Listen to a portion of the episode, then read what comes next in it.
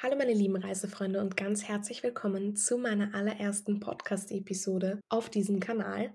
Mein Name ist Vicky und das Reisen ist einfach mein zweiter Vorname. In meiner ersten Folge möchte ich euch über meine Reise nach Zakynthos erzählen und euch mit Tipps und Tricks versorgen. Liebe Fluggäste, herzlich willkommen zu Ihrem heutigen Flug zu Ihrer Traumdestination. Mein Name ist Victoria ich bin Ihr Purser auf diesem Flug und möchte Sie ganz herzlich dazu einladen, Ihren Sitzgurt zu schließen, sich zurückzulehnen, die Augen zu schließen und Ihren Flug zu genießen. Dieser Podcast verfügt über Notausgänge bei akuter Reiselust. Die Flugzeit beträgt ca. 20 Minuten. Bei Fragen und Anregungen bin ich gerne für Sie über meine sozialen Netzwerke erreichbar. Ich wünsche Ihnen einen angenehmen Aufenthalt bei mir an Bord. Wer an Griechenland denkt, hat oftmals traumhafte Steilküsten, kristallklare Badebuchten und leckeres mediterranes Essen im Kopf. Und auch Zakynthos macht hier eindeutig keine Ausnahme. Die südlichste der größeren ionischen Inseln gilt als eine der sonnenreichsten Inseln im Mittelmeer. Noch dazu ist sie wunderbar grün und landschaftlich sehr abwechslungsreich.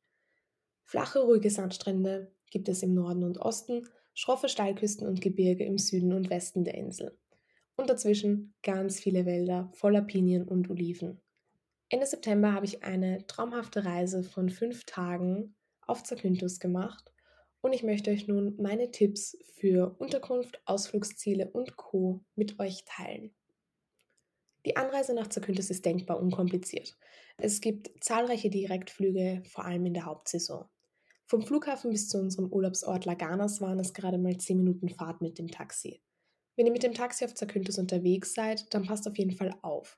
Der Taxifahrer wollte uns nämlich übers Ohr hauen und mehr verlangen, als auch auf der Tafel am Taxistand geschrieben war. Natürlich haben wir uns direkt beschwert und konnten uns auch einigen, aber lasst euch einfach nicht unnötig das Geld aus der Tasche ziehen. Apropos Geld aus der Tasche ziehen lassen. Solltet ihr Interesse daran haben, einen Mietwagen zu buchen, dann könnt ihr diesen entweder bereits von zu Hause aus über einen klassischen Großanbieter wie Europcar oder Herz buchen oder sucht euch im jeweiligen Ort, in dem ihr wohnt, einen lokalen Verleih. Man sollte sich allerdings dessen bewusst sein, dass diese lokalen Anbieter sehr gefragt sind, vor allem in den Sommermonaten, und man auch gegebenenfalls mehrere Vermieter aufsuchen muss. Diese variieren dann natürlich auch stark in dem Preis-Leistungs-Verhältnis. Und man sollte sich auch dessen bewusst sein, dass man eindeutig kein neues Luxusauto bekommt. Das ist in meinen Augen aber sogar besser, da griechische Straßen sowieso nicht den westlichen Standards entsprechen und man weniger heikel ist, wenn man mal ein Schlagloch erwischt. Natürlich kann man aber auch en masse Quads oder Mopeds vor Ort ausborgen.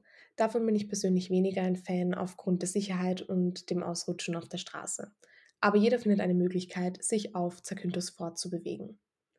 Dennoch kann ich euch für euren Urlaub auf Zakynthos einen Mietwagen wirklich nur ans Herz legen, denn an die schönsten Strände und Buchten kommt man eben oft nur mit dem Mietwagen. Doch wo ist es nun am vorteilhaftesten, auf Zakynthos zu wohnen? Ich würde sagen, das ist ganz stark davon abhängig, welche Art von Urlaub man machen möchte. Hat man eher Interesse daran, einen Partyurlaub mit seinen Freunden zu machen?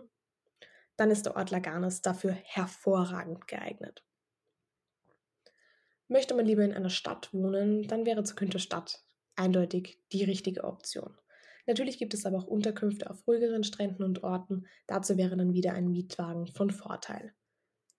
In Laganes angekommen, nach einer etwas überteuerten Taxifahrt, haben wir erstmal realisiert, dass wir eigentlich an einem Partyort bzw. in einem Partyhotel gelandet sind. Unsere Unterkunft war natürlich aufgrund von den studentischen Verhältnissen äußerst günstig ausgewählt. Das war auch der Grund, warum wir hier einen richtigen Griff ins Klo gemacht haben. Das Hotel ist eindeutig nicht für einen Pärchenurlaub gedacht und man musste für jegliche Kleinigkeit extra zahlen. Dazu zählt auch die Klimaanlage. Und jetzt dürft ihr dreimal raten, wer fünf Tage ohne Klimaanlage geschlafen hat. Aber es soll nichts Schlimmeres geben. Da wir untertags sowieso nicht im Zimmer waren und die Temperatur am Abend aushaltbar war, haben wir unser Geld lieber für schöne und sinnvolle Aktivitäten aufgespart. Kurz zur Info, das Hotel, in dem wir gewohnt haben, hieß Savas de Mar und lag eigentlich relativ zentral, aber zum Glück nicht direkt neben einem Club oder einer Bar. Das tut aber nichts zur Sache, denn es gab eine eigene Hotelbar. Um nochmal generell auf Laganas selbst zu sprechen zu kommen, man kann hier locker einen Urlaub verbringen, ohne die Ortschaft verlassen zu müssen. Es gibt von Supermärkten angefangen bis hin zu Restaurants, Bars, Beachclubs, Diskotheken und Geschäften wirklich alles. Was es auch in einer sehr großen Vielzahl gibt, sind Reiseanbieter, sprich Agenturen, die Ausflüge unter anderem Bootstouren, Turtlespotting oder Bananenbootfahrten anbieten. Mein Tipp wäre hierbei es einfach, die einzelnen Anbieter miteinander zu vergleichen, doch plant wirklich alles rechtzeitig, insbesondere wenn ihr nur wenige Tage dort seid. Das erspart euch eindeutig viel Stress und Hektik. Auch wir haben uns dazu entschieden, mit dem Boot zwei Touren zu machen. Eine davon natürlich ganz klassisch zum Shipwreck.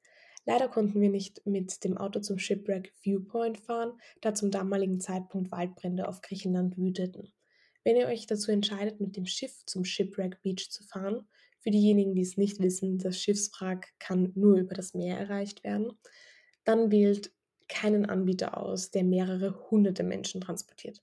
Glaubt mir, ihr habt einfach einen viel größeren Mehrwert, wenn ihr ein paar Euro mehr zahlt und der Massenabfertigung so aus dem Weg geht. Auf dem Shipwreck Beach hat man dann insgesamt eine Stunde Zeit.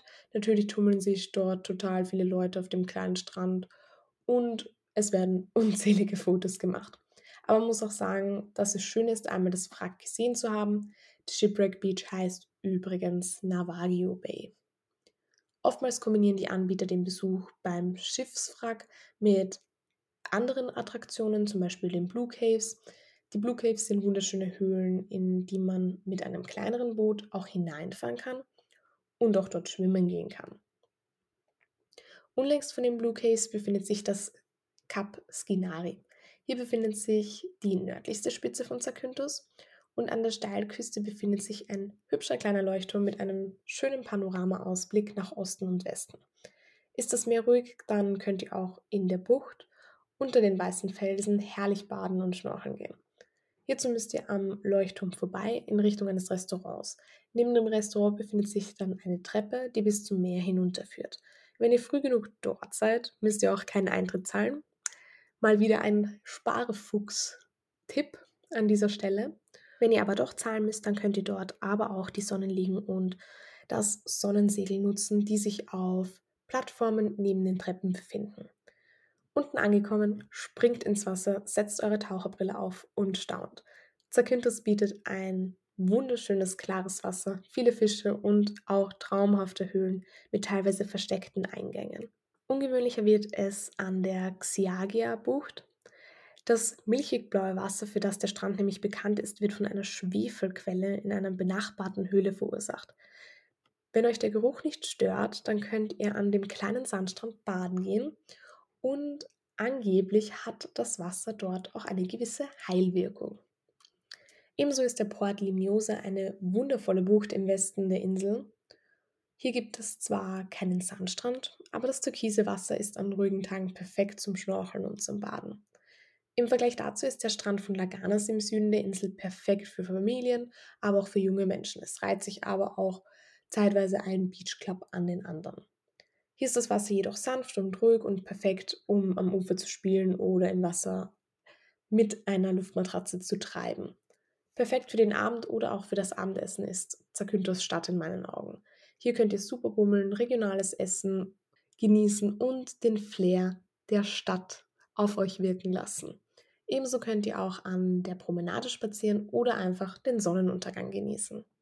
Wenn ihr mit dem Mietwagen unterwegs seid, nehmt euch die Zeit, die Küste entlang zu fahren.